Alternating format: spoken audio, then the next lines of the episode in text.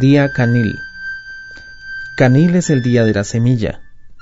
Es la semilla del humano, del animal, los que viven en los ríos, en lagos y mares, los que vuelan, de todos los animales. Canil es la semilla de nuestros alimentos. Este día es sagrado. Es aquí donde podemos pedir por la vida de nuestros hijos, que ellos sean buenos, sanos, inteligentes y obedientes, y que sean humildes ante la Jau, que sean la buena semilla del futuro.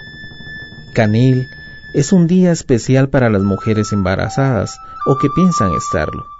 Aquí se pide que el que va a nacer sea hembra o varón, que sea una criatura completa, que no le falte nada, que no tenga ningún impedimento físico ni mental.